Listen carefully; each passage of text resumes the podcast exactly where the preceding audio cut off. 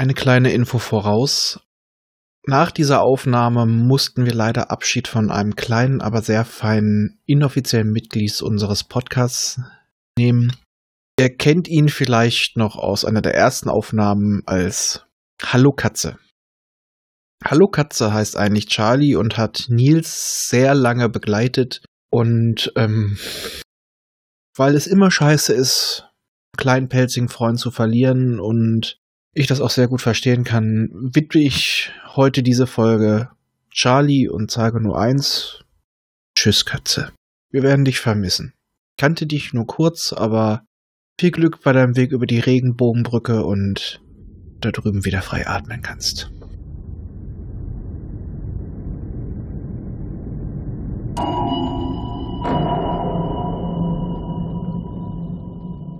Dieser Podcast ist Teil des Podcast-Netzwerks dbpdw.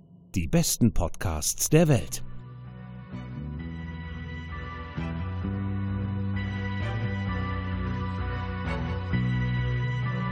Herzlich willkommen bei Jules Verne's Erben. Science Fiction im Wandel der Zeit. Reist mit uns durch verschiedene Epochen, Geschichten, Fantasien, aber immer direkt in Richtung Zukunft.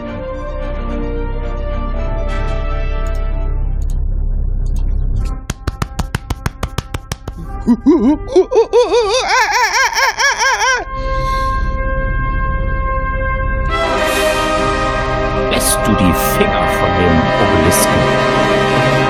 Ich lass die Finger weg, ich pose nur. Wir haben alle ganz unglaubliche Waschbrettbäuche, das müsst ihr euch nur vorstellen. Und wir sind sowas von synchron. Also ich wollte eigentlich nur diesen komischen schwarzen Ding sauber machen hier. Ja, ja, klar. Wo ist der denn? Wer hat das, Was Ding, ist mit der Zunge? wer hat das Ding eigentlich in die Nautilus gesteckt? Ich weiß auch nicht, war Und- plötzlich da. Aber es ist ein so- geiler Lautsprecher, oder? Ja, ja, aber dreckig ist er. Er ist nur tiefschwarz. Geile Resonanz. Stimmgabel. Hier Stimmen.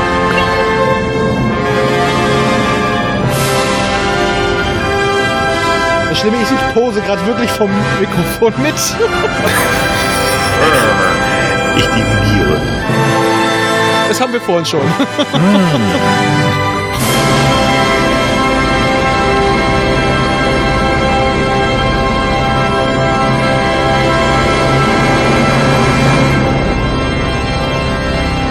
Hallo, meine Schlummifüchse.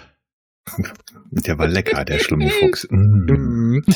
Und wie man sich's denken kann, geht's heute um den zweiten Teil von Metropolis. Es gibt einen zweiten Teil? Was? Also unsere Folge. Also, Aber es soll ja, Ja. wohl ein Remake kommen. Die Rechte wurden Ja. gekauft. Ja. Ja, 2007. nein. Doch. Ja. Ja, nein. Ich wollte es auch nicht glauben, aber ich will es auch erstmal das nicht geht, glauben. das geht dann so Richtung Terminator. Ich hab's, ich hab's äh, gelesen, aber nein. Spielt Superman mit? Nee, aber der nicht. wird, der spielt jetzt vielleicht bei Mass Effect mit. Was? Ja, eventuell, also es, äh, es gibt so Leaks und eventuell könnte es sein, dass eine Mass Effect Film oder Serie in Planung ist und er vielleicht mitspielt. Also hm, cool wär's, muss nicht sein. Ja, Ja. wir haben euch letztes Mal ja so ein bisschen allein gelassen, nachdem wir den Film fertig hatten. Denn es ist ein bisschen Zeit vergangen bei der Besprechung. Und wir wollten jetzt die Interpretation, die Auswirkungen auf die Film- und Buchwelt, etc., etc., wollten wir in eine separate Folge packen, weil das hätten wir gestern, äh, hätten wir gestern, hätten wir letzten Monat nicht mehr in die nächsten 20 Minuten gekriegt. Das wäre, glaube ich, eng geworden. Mhm. Ja.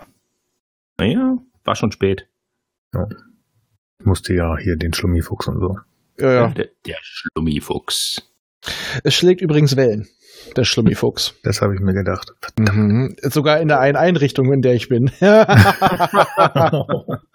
Die armen alten Leute, da Ja. kannst du mit denen nicht machen. Aber wir haben jetzt äh, tatsächlich Hörerpost gekriegt, nämlich vom Markus. Äh, Ralf kennt ihn. Mhm. Der Jute bei, bei Twitter, der Löge Schauen, ein, ein Perry, ein Perry-Freund.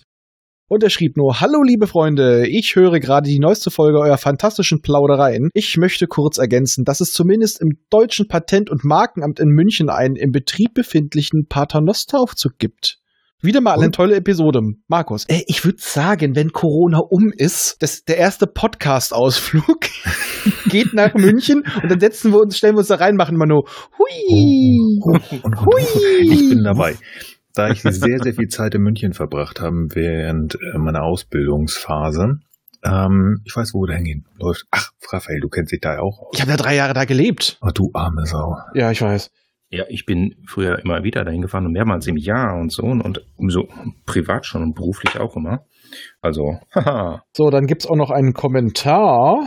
Den hätten wir letztes Mal schon vorlesen können, aber der ist mir leider durch die Lappen gegangen. Eine Mhm. Bewertung. So, wir haben nämlich von der Herr gerade Interesse an Sci-Fi. Genau der richtige Podcast. Querbeet, fundiert und- mitreißend dargeboten. Man kann nur danken für diesen Hörgenuss. Der Bücherstapel und die Filmliste wächst und wächst. Nein, wir haben ihn nicht bezahlt. Ich habe auch gefragt, ob das einer ist, der ich kenne, aber es ist keine der üblichen Verdächtigen. Vielleicht sollte er uns bezahlen. Ja, ja, ja, ja, aber er, er hat, er hat jetzt die, äh, die Bücherindustrie angekurbelt, also. Also der Herr gerade darf sich gerne mal bei uns melden. also ich muss sagen, gerade an dem Tag hat mir diese Bewertung echt den Tag versüßt. Fand ich sehr schön. Gut, meine Herren, Ja. haben Sie sich vorbereitet? Ja, naja, ja. Äh, ja. Was? Was? Ja, Entschuldigung, das Kind schreit. Ähm, Was? Was? Hallo? Hallo? hallo. Hallo? Wo seid ihr? Echo. Das könnte ich ja einspielen, aber nee. Nein.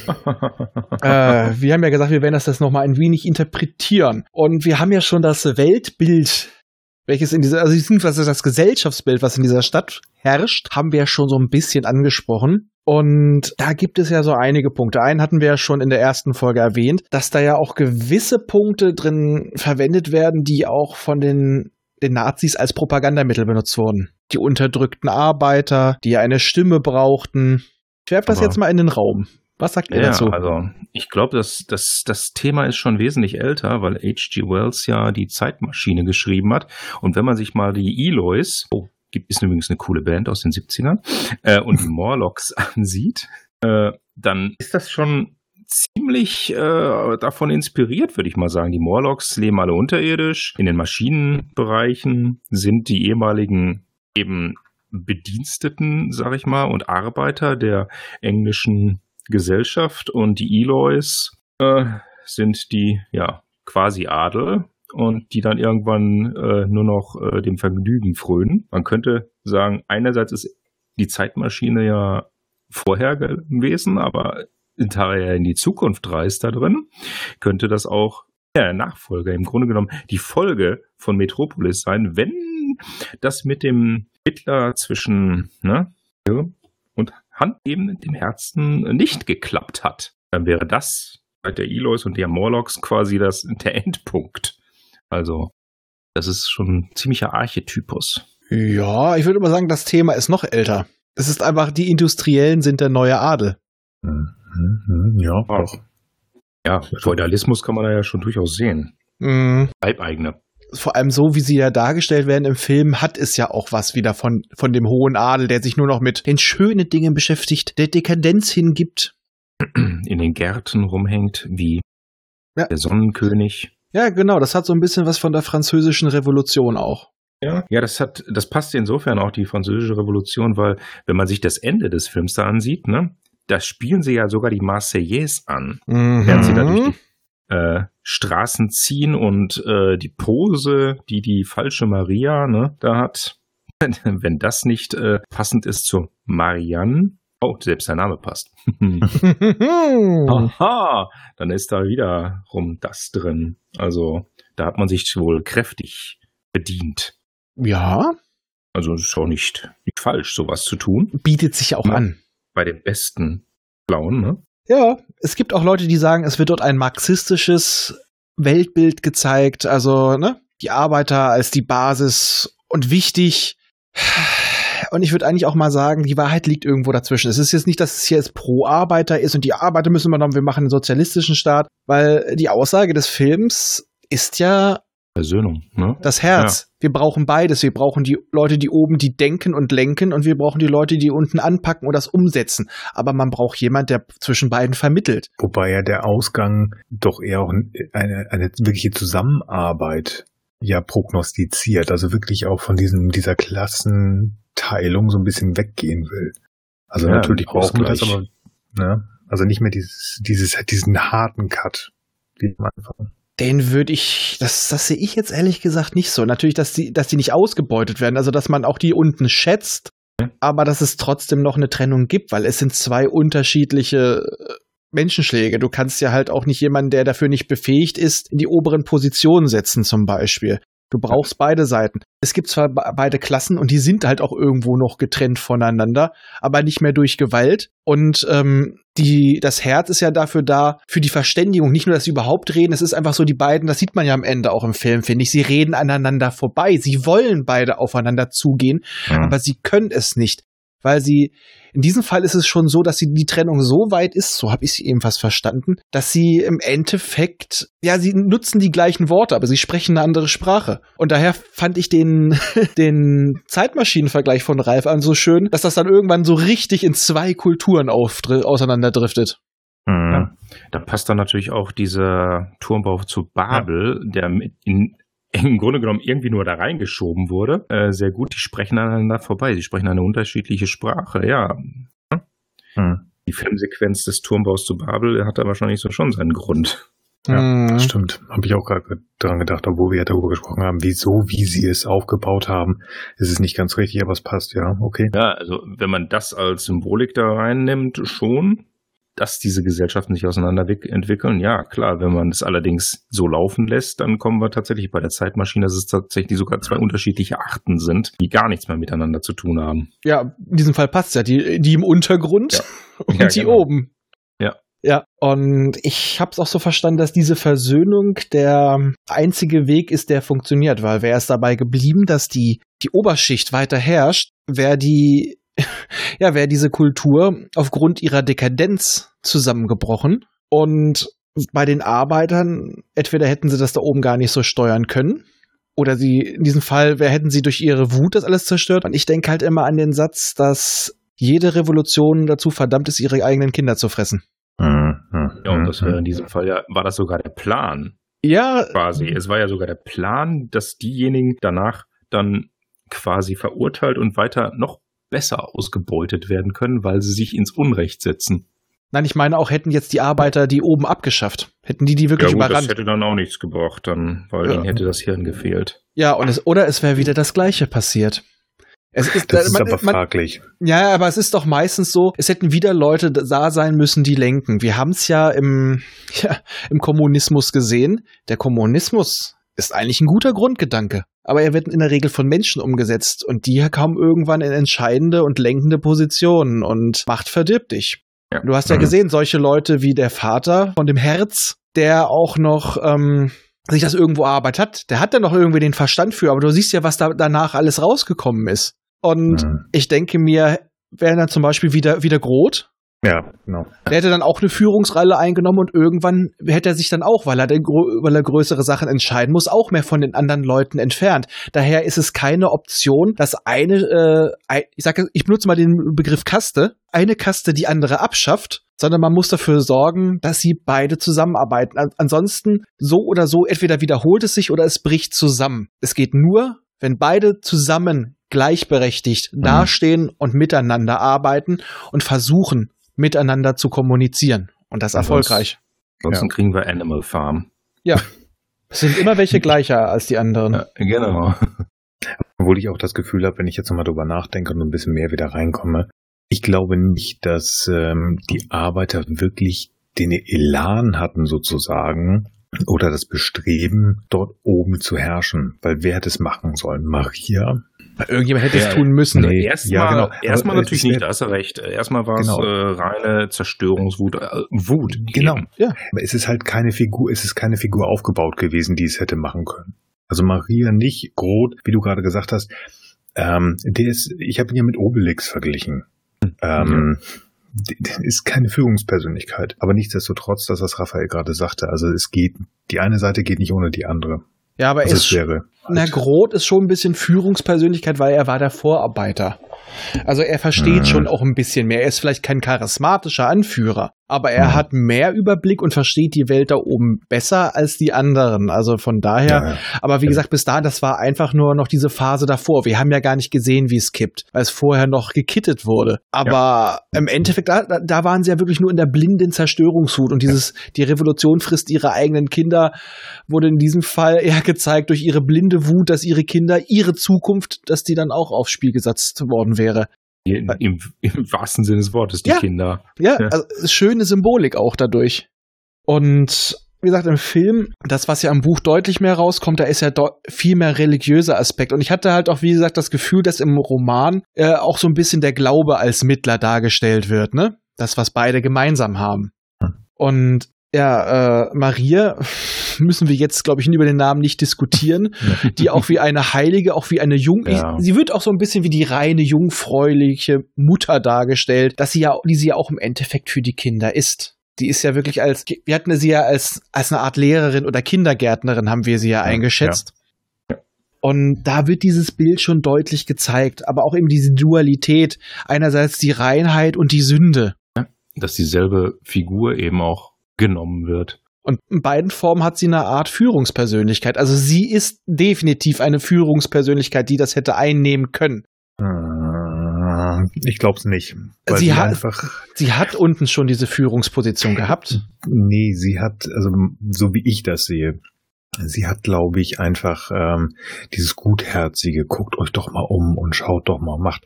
Aber ich glaube, wenn man sie gefragt hätte, würdest du es machen, hätte sie es nicht getan. Also sie wäre dorthin gedrängt Eben, worden. das, ist- da hätte, sie hätte, Mhm. man hätte sie einfach an diese Stelle gesetzt. Das, das ist nicht ihre Wahl gewesen. Klar, Das ist das Schicksal von vielen guten Menschen mit guten Ideen gewesen, dass sie eigentlich an Positionen gerückt wurden, die sie nicht wollten. Und wir seien wir doch mal ehrlich, die besten Anführer sind immer die, die es nicht sein wollen, die die Genau. Macht gar nicht haben wollen, aber die ihnen aufgedrängt wird. Mhm. weil sie jederzeit bereit sind, sie aufzugeben. Weil sie das nicht machen, um ihre Macht zu nähren, sondern für sie ist es wirklich eine, wäre es dann eine Bürde, das zu tun. Mhm. Ja. Und nicht eine Ehre, für sie wäre es eine wirklich eine Bürde, ähm, Ja. sich um ihre Leute zu kümmern. Ich weiß, was ihr meint. Absolut. Aber Ja. dafür, ich weiß es nicht. Ich könnte sie mir nicht vorstellen, so wie sie da, weil sie eher sowas Apostelhaftes hatte. Sie ist eine religiöse Anführerin. Ja, und damit sind sie automatisch. Also, ja, das Fass mache ich heute nicht auf. Ja, wir, wir, wir müssen es nicht teilen. Ja. Aber äh, du siehst, wie die ganzen Arbeiter auf sie reagiert haben. Ja, ja, natürlich. Also wie gesagt, dass sie die Macht dazu hätte schon, aber von der Art und Weise, wie ich sie kennengelernt habe, glaube ich, hätte sie gesagt, nee, hier nimmt, ähm, oh, ich bin so schlecht mit Namen, wie hieß er noch? Ähm, Freda. Freda macht Freda, das schon. Fredas Sohn. Ja, genau.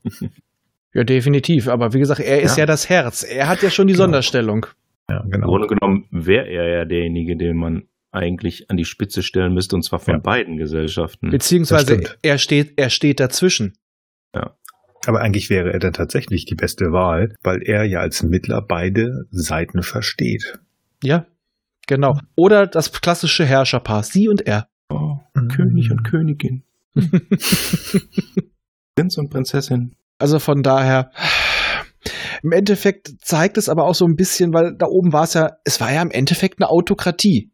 Es gab einen Herrscher. Gut, das wurde jetzt nicht, das wurde ein bisschen angedeutet, dass er derjenige ist in der Stadt, der das Sagen hat. Aber könnte auch eine Plutokratie gewesen sein. also. Ja, ja, okay, okay, Plutokratie. Aber auf jeden Fall, es gibt einen Herrscher. Und was ja dadurch auch ist, er als Mittler, kann man schon vielleicht wieder so sa sagen, wie, äh, ja, wie, dass daraus sich etwas entwickelt, Republik in klein, mehrere Stimmen und einer vermittelt. Er ist quasi, er ist der Bundespräsident. Nein, aber ihr wisst, was ich meine. Also Ja. ähm, wieder weg von dem, wir haben einen, der bestimmt, sondern wir haben Stimmen, die sich einigen müssen auf ein Ziel. Mhm. Und das finde ich dann gerade äh, unter der Zeit, wenn man bedenkt, was paar Jahre später geschah, ein wichtiger Film, der dann vielleicht in der Zeit anders interpretiert wurde, auch von vielen oder auch ganz bewusst und wer weiß, wie der geschnitten wurde. Aber eigentlich ist dieser Film er eigentlich, er preist das an, was Jahre später verraten wurde. Dass sich da auch jemand dahinstellt, äh, im Endeffekt Hitler ist quasi Robo-Maria, der so tut, als ob er den, den, den Arbeiten helfen will. Wir sind, oder generell Deutschland halt auch als die Arbeiter, ihr wurdet geknechtet, alles ist ungerecht, aber wir holen uns jetzt das, was uns zusteht. Das war ja das, was er äh, wie er es den Leuten verkauft hat. Und im Endeffekt hat er sie genauso betrogen, nur dass er es da nicht gemacht hat, um sie auszulöschen, sondern nur um sein, ja, um seine Vorstellung, seinen Ruhm, seine Macht zu nähern. Das in Verbind Verbündung sozusagen mit den Industriellen, das passt schon ziemlich gut sogar, eher als Robo Maria. Mhm. Ja. Weil er war, hat, hat es auch im Mantel eines, eines Arbeiters getan, der weiß, ich stehe auf eurer Seite, ich bin aus eurer Mitte und äh, ja, im Endeffekt hat er diese Leute auch nur ausgenommen. Ja. Um es mal freundlich auszudrücken. Sehr freundlich heute. Ja, der kleine, äh, wie haben wir ihn immer noch mal, haben wir ihn noch letztes Mal genannt, den der nicht angenommen. Abgelehnte. Der kleine Abgelehnte, genau. der, der Begriff stieß auch auf sehr viel Gegenliebe. Ja, ich habe auch nochmal herzlich gelacht, als ich es nochmal gehört habe. Es war nicht geplant, liebe Zuhörer. Und wenn man eigentlich bedenkt, dieser Film ist eigentlich ein Effektfeuerwerk für die damalige Zeit und hat so viel Inhalt, wo man eigentlich denken könnte, wie die Leute damals auf diese Bilder reagiert haben müssen. Also da wurden ja alle möglichen Filmtechniken benutzt. Ü äh, Überblendungen, Doppelbelichtungen, da wurden Bilder ineinander kopiert, wie man es heute nennen würde wurden viele neue Sachen eingeführt, was das angeht. Einzig schade ist eben, dass die damals gar nicht die volle Version zu sehen bekommen haben. Nur die allerersten in der Uraufführung, ja, ja. Nur die aller, allerersten und alle anderen haben immer nur die gekürzte, die massiv gekürzte Version gekriegt. Und wer weiß. Wer weiß, wie die Aussage war. Ja? ja. Ja, kannst du, ich denke mit, wenn du an den richtigen Stellen den Schnitt setzt, kannst du dem Film eine ganz andere Tonalität geben. War eine ganz andere, die ähm, dann auch dem Dritten Reich vielleicht eher zuträglich war. Ja. Das ist ja das Schlimme. Einige Symboliken drin. Mhm. Ja, nicht nur einige, wie ich finde. Also alleine, wenn man sich, ich meine ja schon die Bauten anguckt und gerade natürlich auch hier der Club der Söhne etc. Also das ist ja, da hätte ja. man ja auch eigentlich schon Germania sehen können. Ne? Allerdings muss man sagen, die Bauten, das hat nichts mit Hitler zu tun, das Nein. war einfach den Stil, der Stil, ja. der damals innen war. Ja gut, aber dieser Gigantismus, der war schon vor Hitler da. Ja, Herr Speer ist ja auch nicht erst mit Adolf Hitler aufgetaucht. Ne? Ja, schon mhm. vorher seine Ideen da für die Neugestaltung. Genau. Und dieses, diesen Look gab's auch in Amerika. Und ich sage halt nur, wenn wir damit anfangen, ja. ich sage nur Batman, die alten Filme von Tim mhm. Burton. Also wenn das nicht daran orientiert ist. Ja, natürlich ist das da. Ja, verschiedene Filme, auch bis in die Neuzeit, die daran orientiert sind, von dem Gigantismus der Gebäude und so weiter. Äh, und das war in diesem Fall auch nötig, denn in diesem Fall, was ich ja schon sagte, wie dieser Film, in diesem Film ist die Stadt ein eigener Charakter, der im Endeffekt durch die Industrie sogar als Moloch, diese Stadt verschlingt ja die Menschen. Mhm. Sie ist, sie hat, sie hat, ich will nicht sagen, sie hat Bewusstsein, aber sie ist, sie ist was Eigenständiges. Sie ist nicht nur die, die, ähm, die Bühne. Diese Stadt ist ist, ist, ist ein Moloch, der alles verschlingt, ist schon fast ein Lebewesen, so von der Darstellung. Ja, ja, ein, genauso. ein, ein, ein atmendes, pulsierendes Lebewesen. Sehr gut. Sie, sie tötet das, was drin ist, sie atmet, sie lebt. Man, also man merkt, dass ja auch die Hauptmaschine ist, die Herzmaschine. Richtig. So wie sie auch gespielt, also gezeigt wird, diese großen Bauten, über die ich auch schon gesagt habe, pompös gebaut von Herrn Hunte da. Ähm, nein, also das Ding lebt. Also man sieht es, das hat Lang echt, echt richtig gut gezeigt. Ja. Das ist nicht nur einfach Stein auf Stein und die Leute kommen da rein zum Arbeiten gezwungenermaßen und die anderen haben Spaß. Nein, die leben in einem, in einem, ja, mir fällt das Wort jetzt nicht an. Sie, sie sind Teile eines lebendigen Organismus. Wir sind ja. hier wie bei Es war einmal das Leben. Ja, so ein bisschen, ja. ja, jede, eigentlich jede Filmstadt, jede Großstadt muss ich, muss ich an diesem Beispiel messen lassen. Also ich meine, allein schon die ersten Bilder, die wir sehen, wo das alles so klein wirkt. Du siehst überall diese kleinen Straßen, wo Flugzeuge drüber fliegen, da bewegen sich Autos und dieses, das erschlägt dich. Das muss, glaube ich, damals noch pompöser gewirkt haben. Mhm. Wir kennen ja mittlerweile sowas, aber in dieser Zeit, wo das ja noch was Besonderes war, auch Film und das war ja im Endeffekt war dieser Film eine Effektschlacht in einigen Punkten.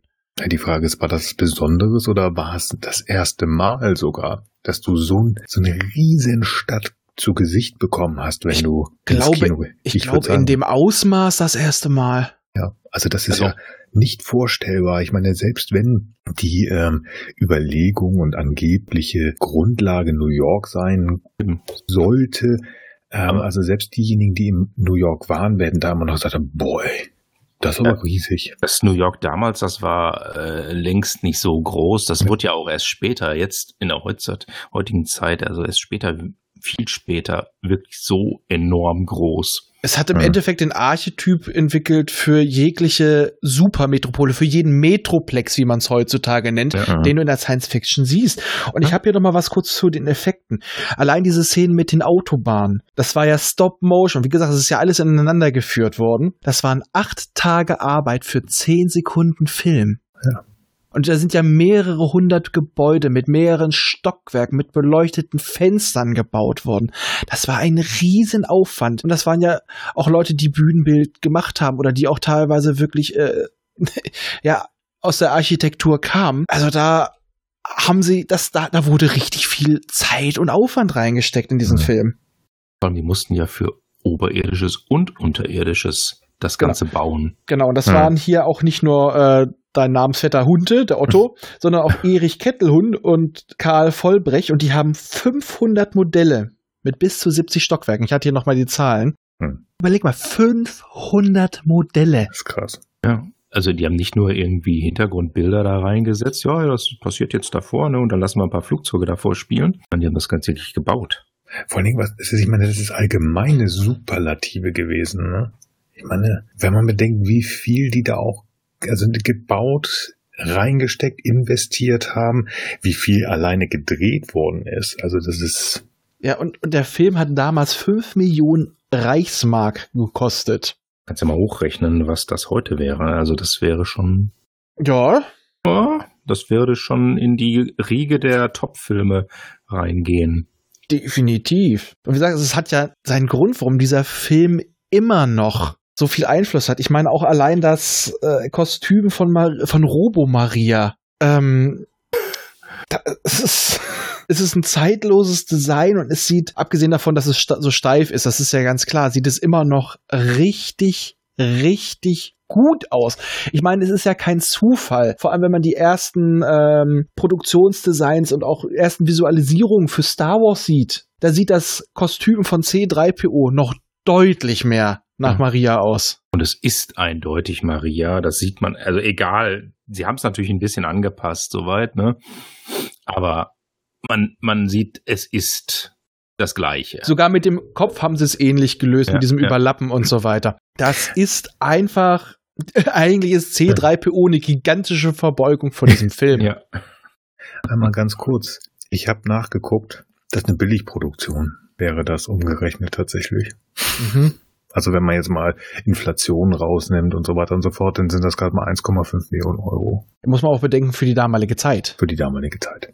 Und äh, Reichsmark inländisch und ausländischer, das ist ja auch noch Hm, so. Ja. Das war ja, damals war äh, auch Deutschland nicht gerade so die starke Nation zu dem Zeitpunkt. Man muss bedenken, das war vor dem Zweiten Weltkrieg und nach dem Ersten. Wollte ich gerade sagen, nach dem ersten Jahr. Da war man wieder eigentlich gerade im Aufbau. Also, naja, eigentlich waren sie schon Man wieder. muss das ähm, immer rechnen in der Form, äh, wie viel Geld habe ich zur Verfügung, also Mhm. im ganz Allgemeinen.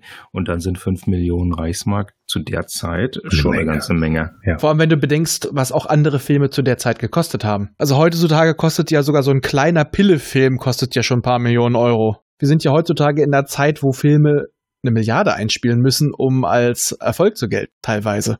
Und damals waren die Mhm. Filme kurz. Damals, das war noch nicht mal die Zeit der 90-Minuten-Filme. Äh, das war eher die Zeit äh, von maximal 60, wenn überhaupt. Das Ding war ein abendfüllender Film. Also der hat Überlänge. Stimmt. im Wir also der ist wirklich abendfüllend. Ja. Komplett, den kompletten Abend. Wir reden hier von zweieinhalb Stunden. Ja, Respekt. Ne? Also das gab es damals nicht. Gab es sogar äh, bis in unsere Zeit nur äußerst selten. Und Ich sag dann, mal- wurde, dann wurde ja gesagt, dass wir, äh, oh, Ja, also jetzt ist das ja schon fast normal, aber eine Ja. ganze Zeit lang war so 90 Minuten Standard. Hm. Ja. ja, Das ist heute, das ist, das, das ist eine Doppelfolge Star Trek. ja. Ja, wenn man so sieht, wenn so ein Film auch ist aber schnell vorbei jetzt. Ne? Mhm. Aber man ist daran gewöhnt, dass jetzt äh, äh, Sachen wie äh, Fluch der Karibik damals schon oder so über also zweieinviertel Stunden waren. Mich lässt das nicht los. Nur nochmal um die Relation zu sehen. Das durchschnittliche Gehalt 1927 war 1742 Reichsmark. Das wird berechnet aufs Jahr. Und 2018 sind es nach allen Berechnungen bliblablub und hast du nicht gesehen 37.873. Wir reden hier von Jahresgehalten. Mhm. Und Dann damit sind die rechnet das mal 5 hoch. Millionen echt eine Menge Schotter. Ja, Dann sind wir im yes, neunstelligen Bereich. da sage würde ich mal, das ist, das ist, das ist Avengers Endgame Niveau. Ja, das stimmt. Mhm. Und das hat er Also- auch damals gemacht. Also Ja. Sag mal, Oh ja. ich sag mal Waterworld ungefähr, das Niveau, also vom finanziellen zumindest, nicht was von der Qualität. gekostet? Wollte sagen, was 200 hat der- Millionen Dollar. Ja, ja. Da hat ja Kosten auch am meisten gekostet. Entschuldigung, den, der, Entschuldigung, der war finanziell finanzieller. Ja, weil natürlich der Name hat gezogen. Ja. Ich sag mal, auch rückblickend ist der Film auch gar nicht mehr so schlecht. er ist nur einfach viel zu teuer für das, was er äh, bringt. Aber sch- Oder nicht zeigt. ja, er ist im Endeffekt ist es ein ganz netter Film, aber er hätte mit dem Budget halt ein großartiger Film sein müssen. Ja, das stimmt. Ja, und dann sieht man ungefähr das gleiche Budget Metropolis, ne? Enorm viel Handlung und Inhalt Oh ja. Und auch Action und Effekte. Ich sag nur die Wassereffekte äh, Effekte am Ende. Und der Film funktioniert immer noch. Und es ist, es ist ein schwarz-weiß Stummfilm und man kann ihn sich tatsächlich heutzutage immer noch gut angucken. Also Hm. ich empfehle ihn zwar auf doppelter Geschwindigkeit, Ja. aber ähm, an sich ist das immer noch ein guter Film. Und daher würde ich auch sagen, wenn das Remake mit einem gewissen Respekt gemacht wurde und der Film muss mit Respekt Mhm. gedreht werden, dann kann das ein richtig guter Film werden, der zwar nicht mehr so einschlägt wie das, aber in den richtigen Händen, Wunschkandidat Denis Villeneuve, Wow. Mhm. dann wäre das toll. Weil Denis Villeneuve hat schon gezeigt, dass er auch, äh, dass er sowas visuell stemmen kann, so einen pompösen Film. Mhm. Der hat gezeigt, dass er einen ruhigen Film machen kann und er hat ein Händchen dafür. Aber das Ich- ist Also ja ich, schon. ich, ich, ich weiß, ich weiß, du magst Denis Villeneuve und der macht auch gute Filme, absolut.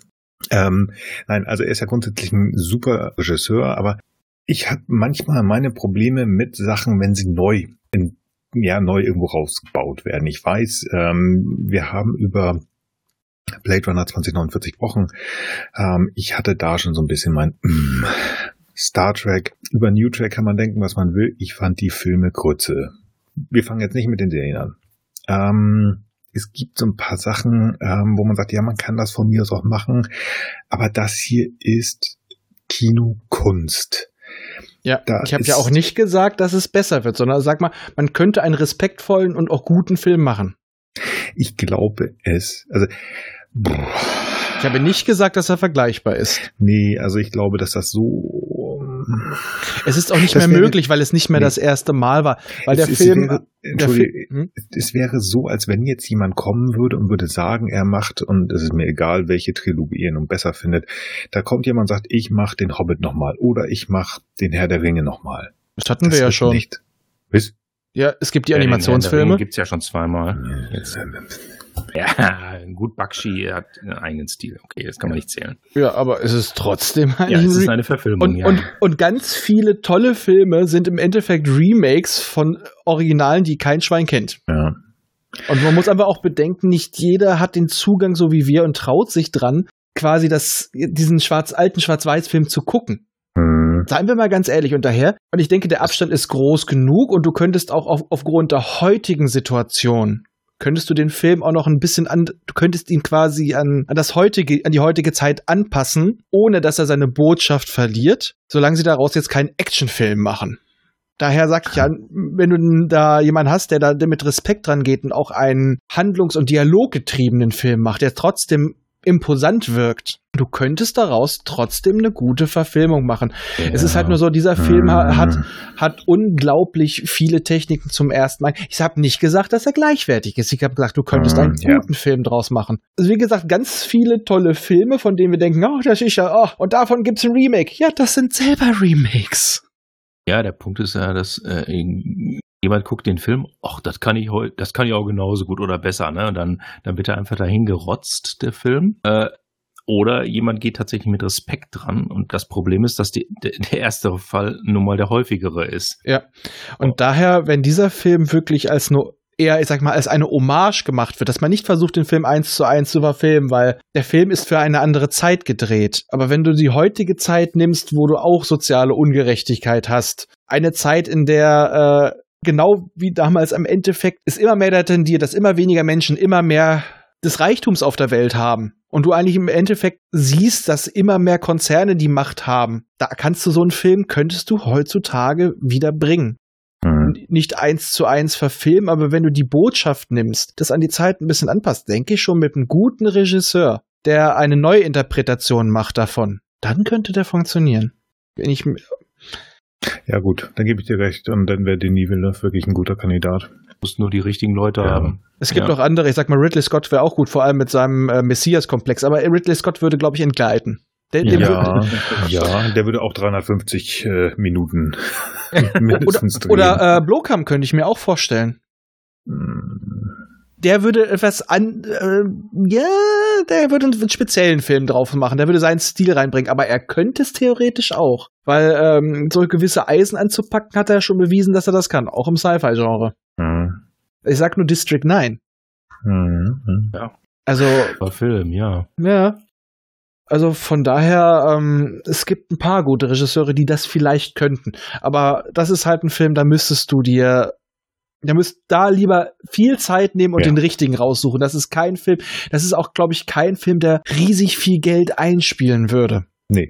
Der ist schwer, nicht. der ist schwer verdaulich, der würde wahrscheinlich dann auch eher erst später auf äh, Blu-ray und so weiter eher ziehen, so wie zum Beispiel Arrival. Oh ja. Das ist ein Oh, ja. fantastischer Film, aber der hat im Kino erst nicht gezogen. Also viele sind nicht reingegangen. Danach wurde aber immer so viel diskutiert und der hat sich ja auf Blu-ray gut verkauft. Sonst, ansonsten würde Villeneuve ja zum Beispiel nicht permanent so Filme mit so einem riesen Budget kriegen, obwohl die im Endeffekt im Kino gerade mal gut abschneiden.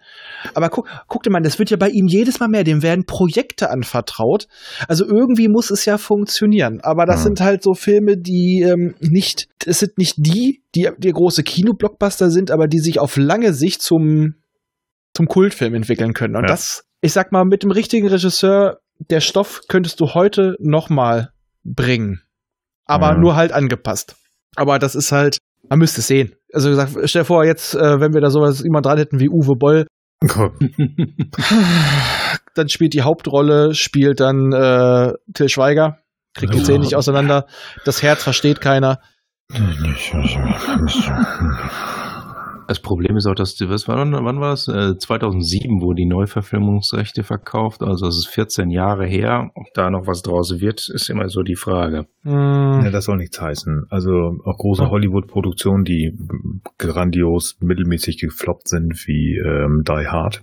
Die, da war der vierte Teil, ich weiß es nicht, auch 15, 20 Jahre halt gefühlt angesagt und dann kam er und äh, kam glücklicherweise nicht und auch noch nicht noch ein fünfter. ich, ich, ich, noch den vierten fand ich gar nicht mal so schlecht. Der fünfte war aber wirklich komplett zum Kotz. Welcher Aber- war der bescheuerte Film, wo er auf dem fliegenden ähm, Mit dem Hubschrauber oder was? Nee, nicht Hubschrauber, wo er auf Auf dem Auto auf Trag- das Hubschrauber, den Hubschrauber zielt oder meinst du das mit dem Haus? Nein, das, wo er auf irgendeinem äh, Düsenjäger rumläuft. Äh, War das der vierte? Nein, das war was anderes. Das war Ja. Arnold. Das war True Lies. Nein, Genau. nein, nein, nein, nein, nein, nein, nein, nein, nein. Oder das war der True zweite. Lies, True Lies. True Lies, da klaut er den Harrier. Meinst du die 747? Auf Nein. Dem, ähm, Da war doch irgendwas, wo, die sind doch, das, der, der vierte war doch dieser Hackerfilm, richtig? ja, das war Ja. der Henker. Ja, und da ist irgendwas mit dem Flugzeug. Nein. Nein. Im vierten, da schießt er mit einem Polizeiwagen, glaube ich, auf einen Hubschrauber. Und das wird auch dementsprechend kommentiert. Also du hast nicht gerade einen Hubschrauber mit einem Auto erlegt. Genau. Immerhin selbstironisch. Also ich sag mal, der Film hat in einer Form wirklich äh, funktioniert. Der, der, der, der fünfte war wirklich, also da hatte ich das Gefühl, den hat man nur gemacht, A, um die Rechte zu behalten vielleicht, ja. aber da ging es darum, äh, einen Nachfolger für John McClane zu erschaffen. Und das sollte halt sein Sohn sein, der vorher nie erwähnt wurde, ja, ja. den es vorher auch nicht gab. Doch, den gab's ja. Im ersten Teil. Ach. Das kleine Kind die beiden kleinen Kinder, damit, damit der Sohn auch einen gleichberechtigten Part hat, weil die Tochter ja im vierten Teil war. Naja, auf jeden Fall, äh, der fünfte ja. war ich, der vierte hat noch irgendwo noch Spaß gemacht. Es, es ging im Endeffekt ab dem dritten schon bergab, seien wir mal ganz ehrlich. So, liebe Freunde. Willkommen beim Die Hard Podcast. Noch, äh, John McClane hängt. Also John McClane. Hängt in Die Hard 4 hinten auf der, auf der Leitfläche einer F-35 Lightning. War das am Ende des Films? Das ist relativ am Ende des Films. Aber noch vor der Szene, wo äh, mit denen in den Fuß schießen, oder? Das weiß ich nicht mehr. Und das war für mich. Ähm, ah, jetzt erinnere ich mich natürlich. Danke. Das, das, das kam mir damals vor wie ein Rip-Off von True Lies. Ja, da haben sie garantiert geklaut. Aber True Lies hat sich halt nicht ernst genommen. Ja, ja. Und das hier ist so. Also Entschuldigung, der vierte hat sich auch nicht ernst genommen, der war so selbstreferenziell. Komm. ja, aber nein. Allein die, die, allein die Kommentare von seinem Hack Hacker-Sidekick, die waren sowas von selbstreferenziell. Und vor allem ja. die Tatsache, dass man den ganzen Film über auf den Spruch gewartet hat. Ne? Yippie, und am Ende dann, wie dann kommt, ne? Endlich. Äh, nee. Nee, nein, bitte. Also nee. Stirb langsam. Eins ist grandios, zwei, zwei ist, ist mies. Teil drei. Okay. Das ist mies? Hm, zwei ist schon ziemlich, auch. ja, okay, der ja. geht noch irgendwo, aber er ist wieder. Teil 2 ist wie Teil 1, dasselbe, ne? Aber ja, genau, ist ein, ist ja, ein und, und, da, und, und, daher auch nicht gut. Drei war wirklich. Ist witzig. Aber nein, nein, drei ist auch nicht witzig. Also drei möchte witzig sein, schafft es aber nicht. Simon der Simpel sprach zu Bäcker Pimpel, gib mir deine Kuchen fein, sonst schlage ich dir den Schädel ein. Ja, war, ich habe das. Ist. Mm, ja, ja. Mhm. Gut, äh, ich würde mal sagen, wir kommen mal wieder zu unserem Thema zurück. Was aus Metropolis geworden ist. Richtig. Mhm. Ein Vermächtnis. Genau, oh. ja. Star Wars hatten wir ja schon. Ne? Star Wars ist dabei, eigentlich jeder Metroplex. Ja. Allein die Tatsache, dass man äh, ja wegen Metropolis Superman in diese Stadt versetzt hat, obwohl diese mhm. Stadt, die Stadt Metropolis, in der Superman lebt, eigentlich nichts wirklich von Metropolis dem, aus dem Film hat. Sondern eher New York ist. Der Name. Ja. Aber es ist dadurch eine einfach ebenfalls auch wieder nur ein Symbol geworden für eine Großstadt. Mhm. Richtig, es ist im Endeffekt, ist Metropolis der Inbegriff für eine Großstadt geworden. Okay, Metropole, davon leitet es sich ja auch ab. Ja. Aber Metropolis ist halt mhm. immer der Inbegriff für die Großstadt. Das war natürlich dafür dann ideal. Ja. Oder sowas Und wie das fünfte Element, ne? Ja. Wo die Häuser wirklich, also da haben sie es wirklich massiv, bis ins Massivste übertrieben mit der Höhe der Häuser und so weiter und den fliegenden Autos statt Flugzeugen eben fliegende Autos. Also das ist das par excellence. Ja, aber auch, ich muss auch mal sagen, ähm, im fünften Element auch wieder ganze Verkehr, dieses übereinander gestapelte, das ist im Endeffekt auch eine reine Verbeugung für den Film. Auch ja. wenn es im Endeffekt aussieht, ich glaube, die wurden später gedreht, die Pre Prequel-Trilogie. Ja, die kam, die kam nach fünftes Element ähm, diese Coruscant. Mhm. Ja. Coruscant, was nochmal wirklich die Übermetropole ist. Ja, also ein ganzer Planet, aber auch dieses Komplett gleiche nicht. Schema. Unten ist es dunkel, es ist, dort sind die Arbeiter, dort ist das Verbrechen eventuell, aber da pulsiert das Herz und die ganzen übereinander laufenden Straßen. Das aber ist. Das hast du fast in jedem Science-Fiction-Film, wo du halt diese Megacities hast. Ja, aber ich sag ja, es ist, im Endeffekt kommt das ja alles von ja, Metropolis. Genau. Ja, da kannst du, du kannst von Judge Dredd gehen über Total Recall zu, ich weiß nicht, Blade Runner. Alle haben sie hier geklaut. Effektiv. Ja, Batman. ja, ja, definitiv. Tim Dark Burton's City. Batman. Ja, oh Dark ja. Ja, ja. Hatten wir ja letztes Jahr zum Advent. Hm. Dementsprechend oh. Matrix auch. Also zumindest wenn du dir ähm, die Erde anguckst oder als Morpheus sie zeigt und auch sehr, sehr hohe Städte, die kaputt sind. Ja, aber das sah für mich eher aus wie die aktuellen Städte. Und so war es ja ah. auch so, dass das. Äh, ja, so gedacht. dass das ja die auf ihrem Höhepunkt äh, quasi die Zeit erleben sollen. Da denke ich immer, das ist auch nur kurz bevor das wirklich mit der KI losgeht. Hm. Ja, ja, ja, ja. Auf, je, naja, da, auf jeden Fall, da sieht's wirklich aus nach dem Moloch. Ja. Da ist ja die Großstadt eigentlich eine Gefahr, aber auch wieder ein Versteck. Ja, ja, ja. Ansonsten ähm, hast du ja teilweise das wirklich diese ganzen Fil Techniken, wie diese äh, diese Stadt wirklich wie sie als als lebendiges Wesen dargestellt wird, das wird später auch in so vielen Filmen wieder kopiert oder wie wir es ja auch gesagt haben in unserer Besprechung, manche Szenen sind eins zu eins kopiert, um wieder mal zum Tim Burton's Batman zurückzukommen. Hm. Ja. Das hat mich so fasziniert tatsächlich, dass das ähm, also nicht nur eine Verbeugung ist, das haben wir mehrfach ähm, ja auch schon darauf angesprochen, aber das ist, ähm, da hat Burton effektiv fast eins zu eins geklaut. Also Ja. das ähm, Kann man nebeneinander ja laufen lassen. Ja, definitiv. Machst du da den witzigen Typen mit dem äh, mit dem lila Anzug hin? Läuft. Absolut. Hätte nur noch das Gelache am Ende ge gefehlt. Und der Batarang. Ah. Obwohl unser Protagonist teilweise auch durch die Schminke aussah wie ein Joker. das stimmt. Ja. Ja, da ist allerdings, äh, da sahen alle fast aus wie ein Joker. Ja, fast alles. Es sei denn, sie hatten wirklich selber diese, diese Physiognomie im Gesicht. Manche meinst brauchten das Lange? nicht. Ja, der Lange zum Beispiel, der brauchte keine Schminke. Der hatte so starke Konturen. Ach, der Schmale, Entschuldigung. Ja. Ja, der lange Schmale mit dem Weil- roten Schuh. Oder so ähnlich. Wobei, was mir jetzt heute eingefallen ist, wir, ich, äh, wir haben da nochmal äh, den Fluch der Karibik gesehen, also der, der Schmale und äh, der Groot, die wären ideale Besatzungsmitglieder von Captain Jack. Ja. Ne? Oh ja. Perfekt. Ja. Die wären, würde er in seine komischen Misfits da voll gut reinpassen. Aber wir hatten es ja auch schon in der letzten Sprechung gesagt, der Schmale ist im Endeffekt auch wieder so der Archetyp des späteren Auftragskillers. Also wie er in ganz vielen Filmen äh, verwendet wird. So dieser coole, mysteriöse Auftragskiller, der keinen Namen hat, keine richtige Identität, der einfach nur sein Auftrag ist. Ja, das stimmt. Da haben sie auch einen Archetyp gebaut sozusagen, den man immer wieder auch noch wunderbar kopieren konnte. Ja. Ich musste witzigerweise gar nicht, ähm, als ich ihn das erste Mal gesehen habe, musste ich gar nicht an irgendwelche Mörder oder Auftragsmenschen denken, sondern, na doch eigentlich schon, an die Figur Sphinx aus nur noch 60 Sekunden.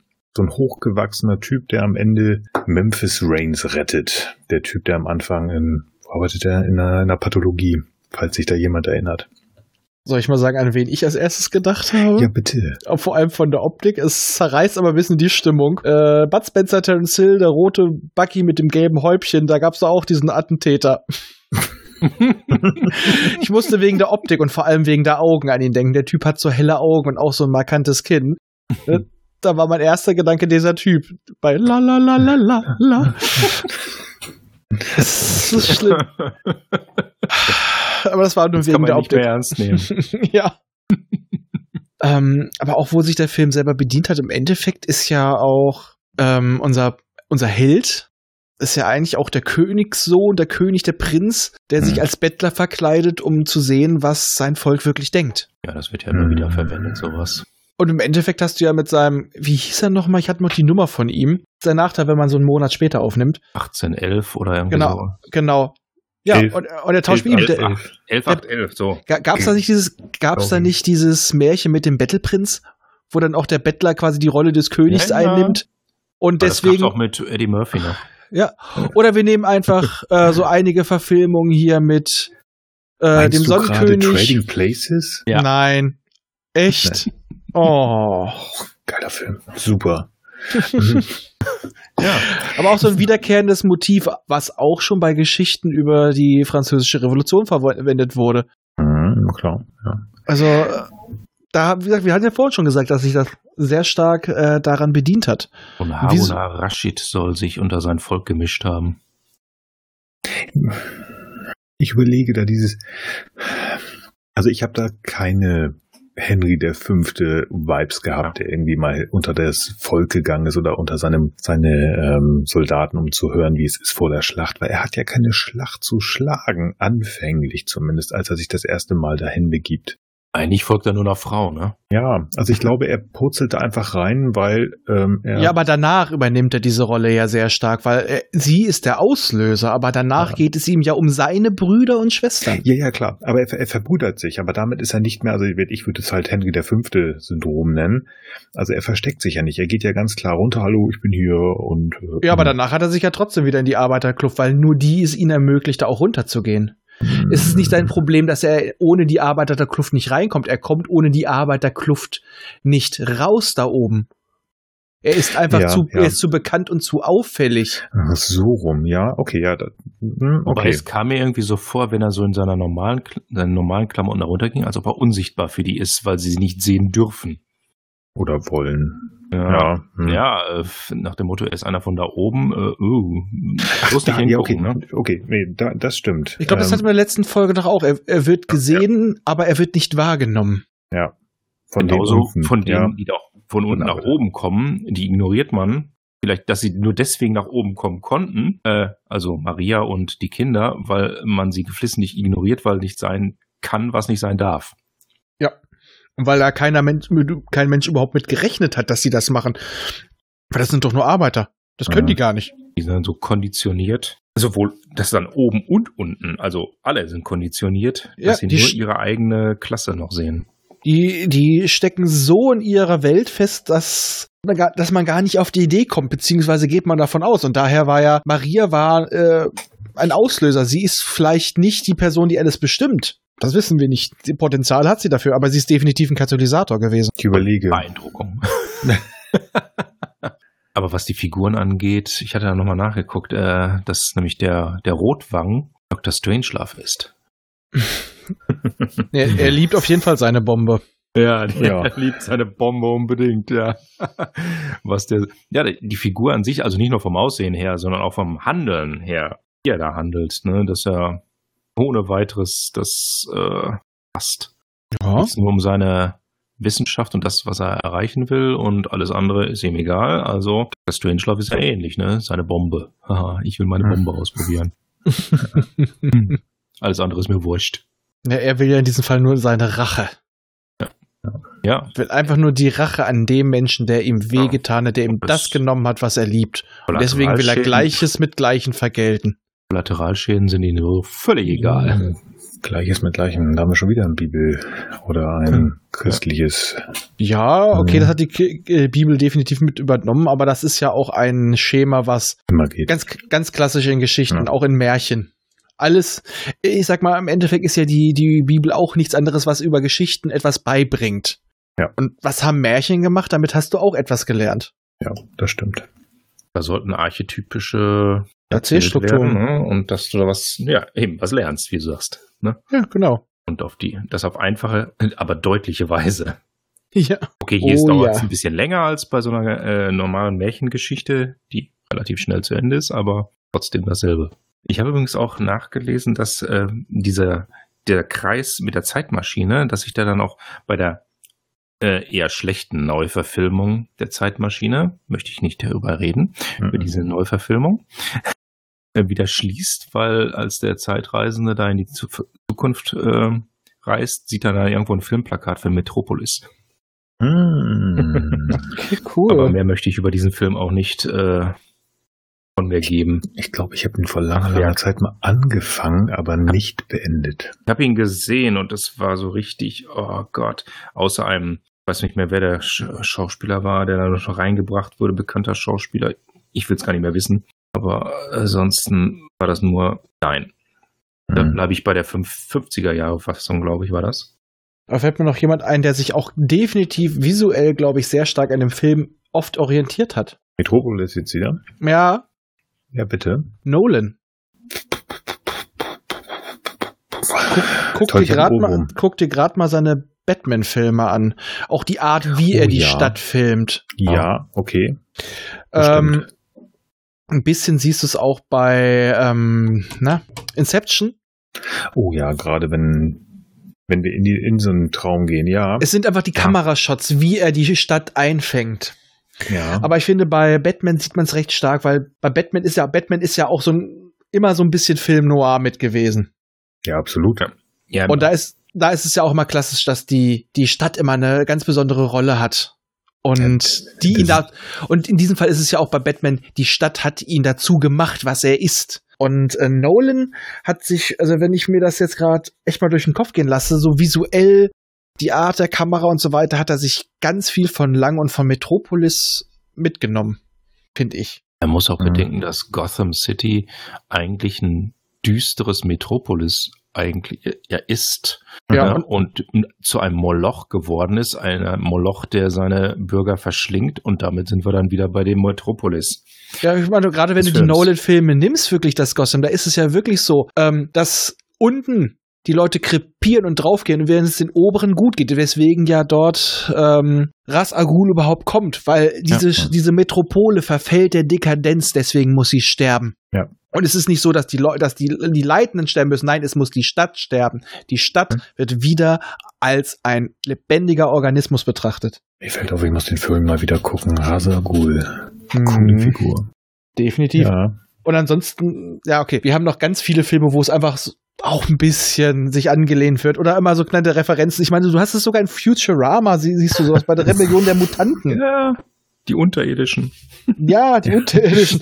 Oder, Gut. oder auch sogar äh, Paul Ver Verhoeven hat sich bei der Inszenierung der Stadt in Robocop, bei den Unterschieden und so weiter, da hat er sich auch tatsächlich so ein bisschen äh, davon inspirieren lassen, auch wieder die Stadt als Protagonisten zu nehmen. Hm. Ist bei Robocop die Frage, ist Robocop jetzt Maria, Robo-Maria oder ist Robocop jetzt äh. Freda? Ja, Okay, ich habe ihn gerade falsch ausgedrückt. Es ist so, er hat sich beim Design, hat er Ja. sich beim Protagonisten, aber er hat auch die Stadt als Protagonist genommen. Ist die Stadt Ja, aber ist gute Robocop ist ja quasi auch ein Roboter, ne? Also Ja, Aber, gu aber guckt, aber das Design, wenn du auch diese Verschlüsse bei einem Anzug siehst, also er hat selber gesagt, dass er sich äh, beim, auch beim Protagonisten hat von Robo, also er hat nicht Robo Maria gesagt, aber er hat sich von ihr inspirieren lassen, von, im Look. Finde ich gut. Und auch die Stadt ist inspiriert davon. Dieses, dieses, diese totale Trennung wieder. Diese, diese, du hast ganz oben, du hast ganz unten, aber du hast keine Mitte mehr. Du hast Okay. keine Mittelschicht. Du hast, du hast den Pöbel und du hast OCP. Okay. Ja, aber du hast Ja. nichts mehr dazwischen. Oder fast Ja. nicht mehr. Nö. Das stimmt. Ein bisschen Polizei dazwischen, die nichts kann. Ja. okay. Ja, finde ich so cool. Das ist mir nie aufgefallen. Und im Endeffekt hast du, Robocop ist das Herz. er ist ausgestattet und, und be, äh, bezahlt quasi von den oben, ist aber einer von ganz unten und er vermittelt mit seiner Knarre. Es wird jetzt Wir gesprochen. Wir sprechen jetzt eine gemeinsame Sprache, die Sprache der Gewalt. Dann gehen wir, dann gehen wir gleich von da aus zu Judge Dredd, ne? Ja. I am the law. Ich meine beide Verfilmungen, ne? Passt bei, passt bei beiden. Vor allem mit diesen äh, Häuserblocks und Ja. äh, in, zwei, Ja. in der Zweitverfilmung, ne? Diese gigantischen Häuserblocks, Ja, das Oh, sagt ihr ja. schon. Also das auf jeden Fall. oder? Und im ersten natürlich auch durchaus diese Metro, ja, Metropolis, äh, diese Metropolen, die für sich alleine in einer Wüste, in einer Wüstenlandschaft stehen. Ja, aber da hast du ja sogar auch dann wieder diese Zweiteilung. Ne? Du hast Mhm. einfach die Judges, die einfach da sind und alles steuern, machen, tun, hast du nicht gesehen und den Rest. Also da könnte ich mir gut vorstellen, dass da auch so ein bisschen auf Metropolis geguckt worden ist. Da Ja, wird dann also- Judge Dredd zur, zum Herzen. Wieder das Herz. Ne, Judge Dredd ist. Judge Dredd ist eher da die Robo-Maria, die aber denkt, sie sei die Maria. äh, eigentlich ist, eigentlich ist ja Judge Dredd in den Filmen so ein bisschen das Mittel zur Unterdrückung, was aber eigentlich das Herz hat und eigentlich was Gutes tun will. Aber äh, auch, denkt, er tut was Gutes. Ja, er glaubt ja, er wäre der Gute. Ja. Und dann wird er der Gute. Uh. Wer ist denn das? Mm. Kommt drauf an, welche Verfilmung oder welches Comic du nimmst. Ja, gut. Ja, Äh, Hm. Com Comics sieht dann wieder anders aus, Das klar. Und dann kommt es auch noch an, welches Comic aus welchem Jahrzehnt. Sag mal so die gute alte Zeit der Spawn-Comics. Da gab es auch sehr schöne Ausgaben davon. Also, In welchen Hundertern muss man dann reingehen, ne? ja, ja. Boah, da hätte man auch mal einen guten Film draus machen können. Ich, ich mag den alten. Meinst du nicht die Spawn-Verfilmung, die es nicht gegeben hat, oder was? Ja, Das genau. ist mein Guilty Pleasure. echt. Ich habe ihn gern gesehen damals. Ich habe ihn auf VHS, ich habe ihn zu ihm nie wieder gekauft, aber ich habe ihn auf VHS damals aufgenommen. Ich habe ihn mir oft angeguckt. Hm. Ja, ich VHS fand ihn gar ich, nicht glaube schlecht. ich, auch, ja. Allerdings, äh, ich sag mir halt, Spawn ist so ein Film, äh, etwas, was auch besser als Serie funktioniert. Äh, man konnte nicht gar, Ja. gar nicht wirklich, ja, in dem Film gar nicht wirklich das reinbringen, was reingehört hätte von der Figur her. Also hat man jetzt einfach nur eine Persiflage quasi draus gemacht. Äh, eine Art, ja, eine Art Tim Burton äh, Persiflage. Jo. ja, eher Joel man sich so- Schumacher. Ja, Nein, das Kostüm hatte keine Nippel. okay. wenn man sich jetzt Gewonnen. den Dämon so ansieht, ne, das war eindeutig Tim Burton mäßig. Ja, okay. Ja, aber der, der, Entschuldigung, der Dämon, wenn du jetzt den Clown-Dämon nimmst, Ja, ja, der ist meine eigentlich ziemlich eins zu eins aus dem Comic übernommen von der Optik. Ja, aber Und wenn du- der Eindruck Und da- kommt aber rüber so. Der, der ist wirklich eins zu eins übernommen. Mich verstört immer nur, welcher Schauspieler das eigentlich ist und dass er überhaupt nicht aussieht Ja. wie der Clown. Natürlich nicht. Passt so überhaupt nicht. Aber er hatte sehr viel Spaß dabei. Das sieht man auch. Das sieht man auch. Ich glaube, er ist der Einzige, der bei den Dreharbeiten Spaß hatte. All- Alle Hauptcharaktere haben da eine dicke Maske. Spawn vor allem, der im komplett Latex steht, von Ja, oben bis unten. Die arme Sau. Aber der Einzige, der im komplett Bodysuit ah, Spaß hatte, war der, der Clown-Darsteller. Keiner hat ihn erkannt, aber egal. Ja, Gerade deswegen wahrscheinlich. Ja, gut, dass mich keiner hier erkennt, was ich hier wirklich in Wirklichkeit drunter mache. Unter dieser Maske mache ich euch hier Grimassen, das könnt ihr euch nicht vorstellen. Und ihr seht das nicht. Ja. Aber was wir hatten ja vorhin noch mal ähm, gesagt, dass dieser Film ja eigentlich für die damalige Zeit schweineteuer war. Ja. Er war auch ein unglaubliches äh, finanzielles Fiasko. Ja gut, äh, das ist einfach, äh, wenn ein Film äh, in der nicht für die Zeit gemacht ist, in der er ja tatsächlich produziert wird, dann passiert das öfter. Aber solche Filme haben dann tatsächlich öfter mal den das Zu tief. Potenzial, Mhm. ne, Kultfilme zu werden. Der Mhm. Film war zu tief, zu lang und ich glaube, damals waren die Leute im Kino noch eher so, sie wollten ein, oh, wie heute auch meistens, einfach nur unterhalten werden. Und ein Film, auf den du dich einlassen musst und das für die heutige Zeit schon lange, über, weit über zwei Stunden und das in der damaligen Zeit. Ja, du bist in einer Zeit, in der du Buster Keaton äh, normalerweise im Kino siehst. Ja, Äh, und äh, dementsprechend oder Harold Lloyd sowas in der Richtung. Äh, vor allem Buster Keatons General oder so, ne? Das ist Slapstick und vielleicht ein bisschen Ernsthaftigkeit beim General drin, aber vergleichsweise haben die Sla das Slapstick sehen wollen. Hm. Das haben sie meistens gekriegt. Dann kommt sowas. das sind, da, da sind die Leute noch nicht drauf konditioniert im Endeffekt äh, von ihren Sehgewohnheiten. reif. Und das ist halt noch nicht gewohnt, dass man mal ein paar Stunden im Kino sitzt und sich das antut. Wahrscheinlich da gab's, ich weiß nicht, ist der Film mit einer Pause gezeigt worden? Gab's das damals schon? So wie, so wie im Theater, wir machen eine Pipi-Pause. Könnte Eine Raucherpause, ja, warum Also ich könnte mir vorstellen, dass sie Pausen gemacht haben, weil der Typ, der am Klavier saß, denn es musste ja live äh, äh, begleitet werden, der brauchte bestimmt auch eine Pause. Stimmt. Oder Über zwei gewechselt? Stunden, zweieinhalb Stunden äh, Klavier spielen am Stück. Es ist ja eh theatermäßig sozusagen. Es ist ja sehr Thea dem Theater nahe gewesen und auch inszeniert. Das könnte ich mir vorstellen. Obwohl, vielleicht haben sie da einfach eine Schallplatte laufen lassen. Nee, ich glaube, die haben tatsächlich damals noch äh, live gespielt. Hm, Also das war noch die Zeit des Live-Spielens. Faszinierend. ist, ist äh, äh, dieser Film hat damit ja effektiv eine eine Reihe an Filmen auch ähm, auch in Richtung Science Fiction teilweise damit gebaut oder eine Kategorie erschaffen, wo wir auch schon Filme besprochen haben. Das haben wir auch schon gesagt. Blade Runner in der Besprechung des ersten Films, der hat auch nicht gezündet. Arrival, du hast es vorhin gesagt. Ähm, ich habe den vor Jahren das erste Mal gesehen, hat nicht so gezündet. Dann habe ich ihn irgendwann nochmal gesehen, so Mensch, der ist doch ganz gut. Ich Blade Runner 2049 war ja auch so. Im Kino scheiße bis Mittelmaß und äh, auf den weiteren Verkäufen super. Ja, kommt. Und was ganz witzig, um das kurz fertig zu machen, Arrival habe ich jetzt gerade nochmal geguckt, als junger Papa. Mhm. Da kommt der nochmal ganz anders. Wirklich? Also manchmal brauchen Filme sehr viel länger, um zu zünden. Manchmal musst du Filme auch zweimal sehen. Ja, oder? Wie gesagt, dreimal, der Film war halt nichts, was die Leute so ansprach, vor allem weil jeder, weil es war ja immer so, der Trailer durfte nicht viel verraten, weil äh, der Film funktioniert nur, wenn du nichts über ihn weißt. ja. Ja. Und da war es jetzt, muss man einfach mal sagen, an einer anderen Zeit wäre er vielleicht besser gelaufen, aber äh, gerade in den letzten Jahren langsam geht man davon ja wieder weg, äh, dass ein Trailer wir sind ja gewohnt, dass die Trailer alles verraten. Jetzt ist es ja so, tatsächlich, dass die Trailer mal ein bisschen mysteriöser sind oder das, was tatsächlich viele wollen es nicht hören wollen, aber der erste neue Star Wars Film gemacht hat, der Trailer hat einen so ein bisschen auf die falsche Fährte gelockt. Hm. Das also ist schon der, so lange her.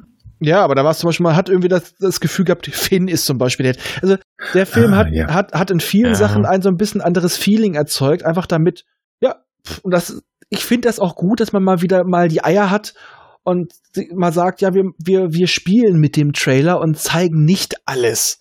Es dass man, dass die, die Leute sind ja teilweise so, ich weiß genau, bei dem Trailer weiß ich genau, was mich erwartet. Ich, es war früher so schön, du beim Tra du hast zwar leicht einen Trailer gesehen, aber du wusstest teilweise trotzdem nicht, was sich im Kino erwartet. Ich meine mal, wie mich, wie mir damals äh, Matrix den Boden unter den Füßen weggezogen genau. hat, weil ich halt wenig wusste.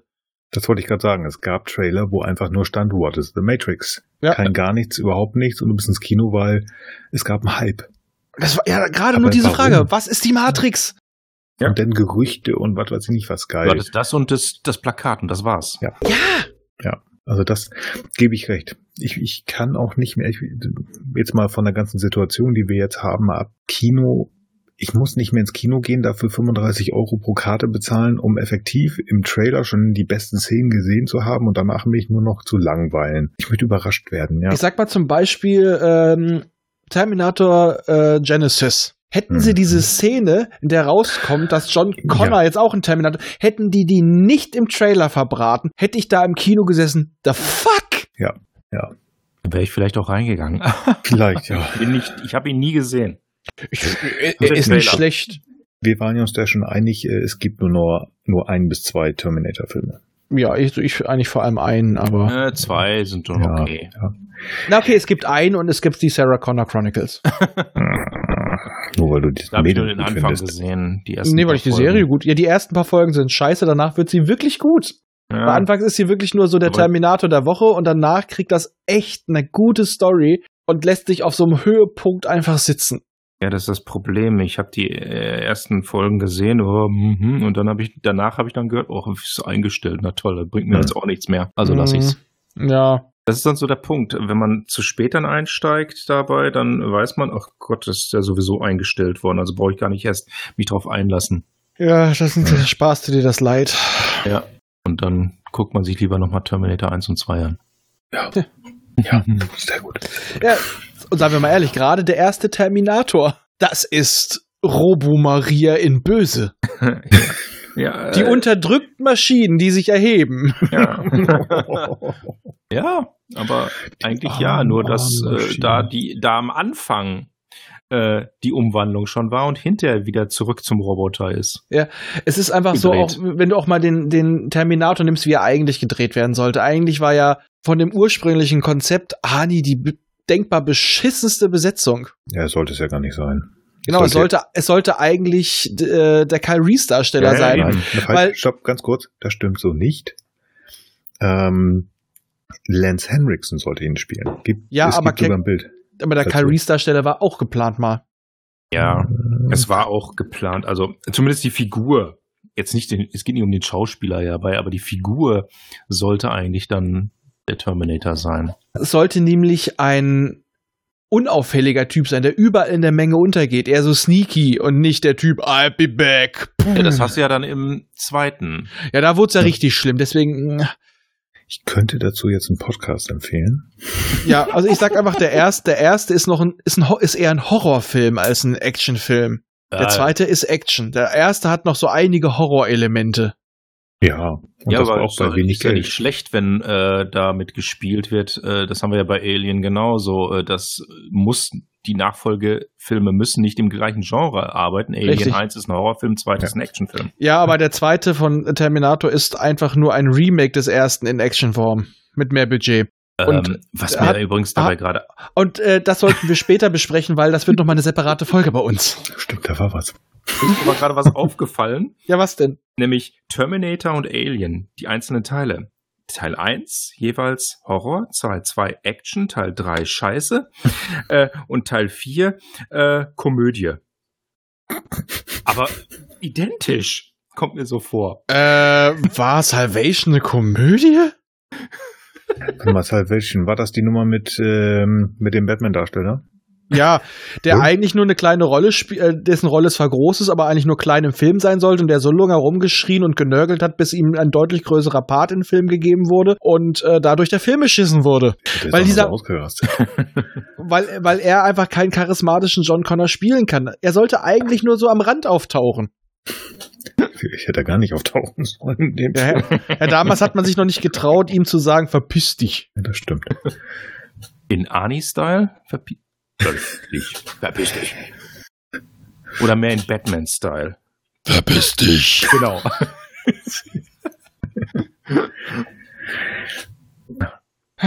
Ja, Wir waren da in dieser komischen Stadt, fällt mir gerade ein. Genau. Mhm. Hieß die nochmal? ich Richtig, glaube, Gotham äh, City. ja. Ja, genau, es war Gotham City. Gotham City. Nein, aber wir sehen schon, dieser Film hat un, un, un, unglaublich viel beeinflusst. Sowohl visuell. Und das hat ja Fritz Lang generell. Er hat ja auch später, also es war ja jemand, der das Medium, was er nutzte, voll ausgeschöpft hat. Hat er ja auch, als der Tonfilm kam, hat er auch wieder Techniken reingebracht, die bis heute benutzt werden oder Stilmittel. Also von daher, das war schon ein visionärer, ganz eigener Filmemacher, der diesem Film seinen unglaublichen ungebändigten Stempel aufgedrückt hat und damit auch der Kinowelt auf Jahrzehnte seinen Stempel aufgedrückt hat und damit eigentlich einen, nicht nur einen unglaublich großen Science-Fiction-Film erschaffen hat, sondern einen großen Film. Metropolis gilt immer noch als einer der größten Kinofilme.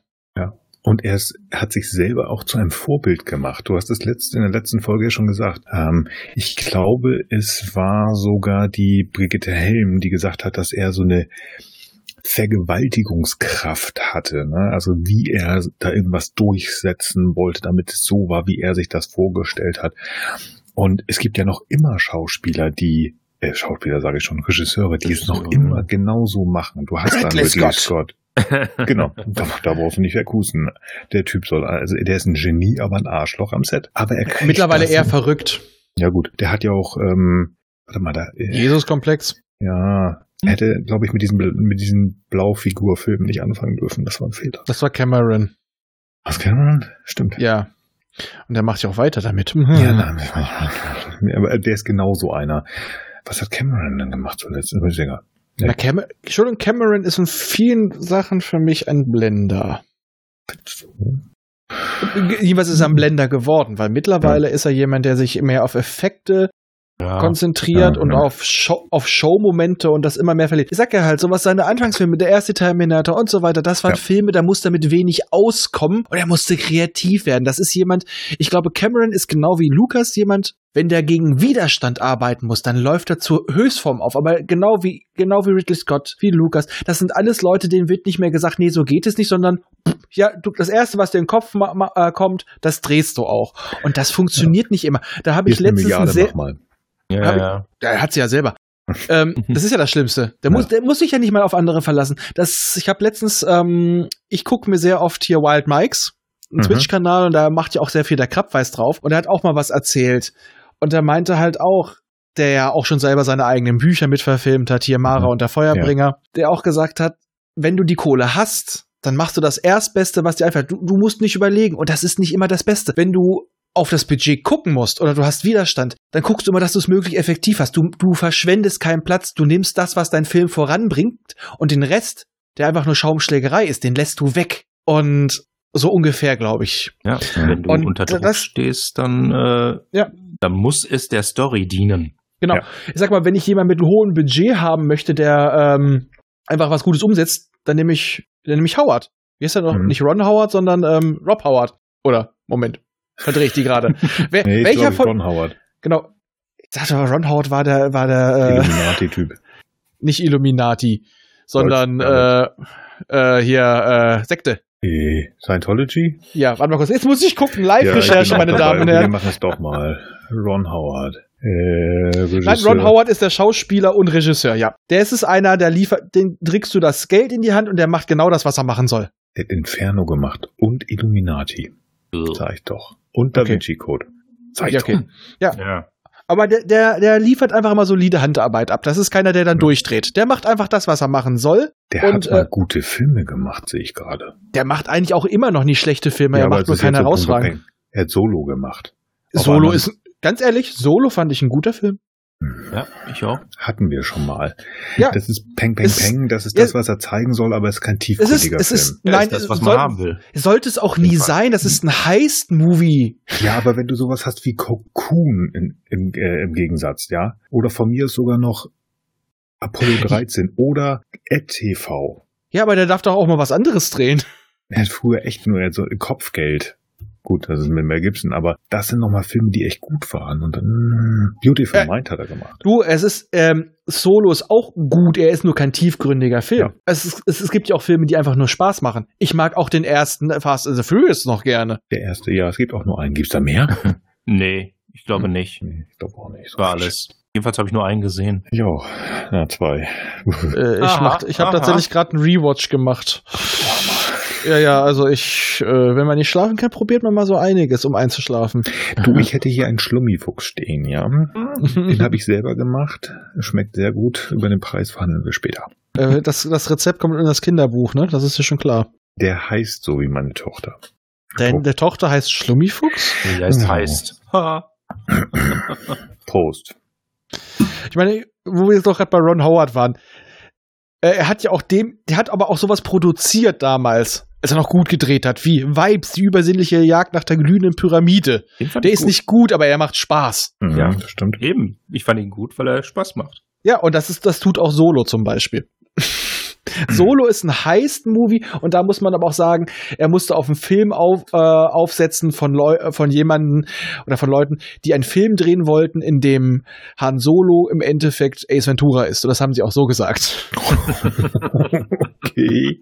Und wenn ich jemanden haben möchte, der mit einem großen Budget umgehen kann, der kreativ ist, der sich auch traut, mal ein bisschen was anderes zu machen, aber auch trotzdem gut im Team arbeiten kann, dann nehme ich die Russo-Brüder.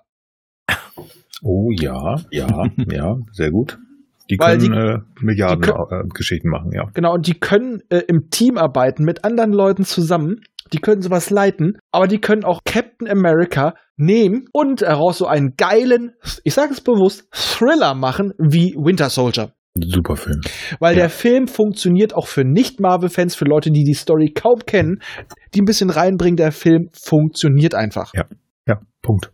Da brauche ich nicht mehr zu sagen. Das stimmt so. Ja, gut. Äh, und da wir uns jetzt eigentlich schon so weit vom Thema entfernt haben, diese Folge ist heute äh, kürzer. Wir haben halt nur letztes Mal gesagt, das kriegen wir nicht unter. Ähm, unser Schlummifuchs hat halt eine kleine Tochter und dem muss auch manchmal Rechnung getragen werden. Und bevor wir anfangen, sowas reinzuquetschen, teilen wir das lieber auf und machen hier mal eine kleine kürzere Folge. Also ihr habt ja von uns schon Folgen, die auch nur so anderthalb Stunden lang sind. Ihr habt Folgen, die schon Richtung fünf Stunden gehen.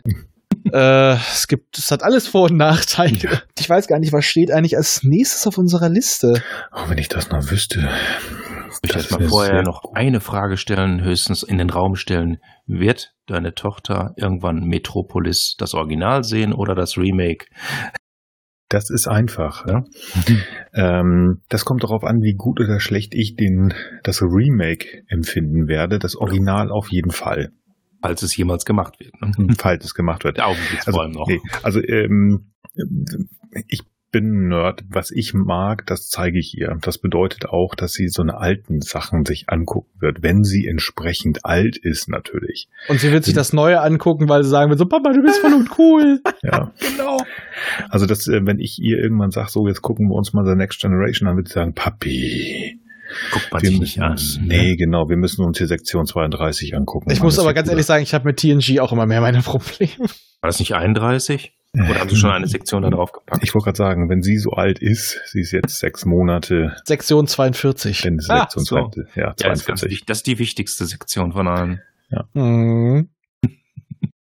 Ja, Ja. so ist es. Was So, ist das als nächstes? nächste. Ich weiß es gar nicht. Raphael, ist es äh, 200 Jahre Mann oder ist es Westworld?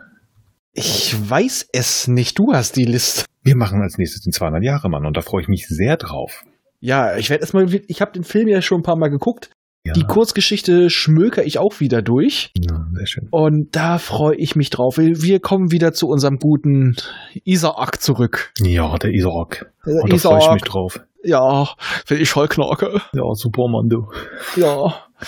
Super, Superman, du? Ja, da sind wir wieder drauf angefangen haben. Ich mit meinem komischen Akzent. Ich weiß ja nicht. Ja, ich, ich weiß nicht, wir werden jetzt auch über die Mauer hüpfen und sagen euch äh, gute Nacht, guten Tag und äh, haltet euch immer vor Röber, ich wollte schon Röber, schweinischen Begriff sagen, Röbermarien äh, in Acht, nicht wahr? Ja, Tschüssikowski, ne? Nö, nö. Tschüss.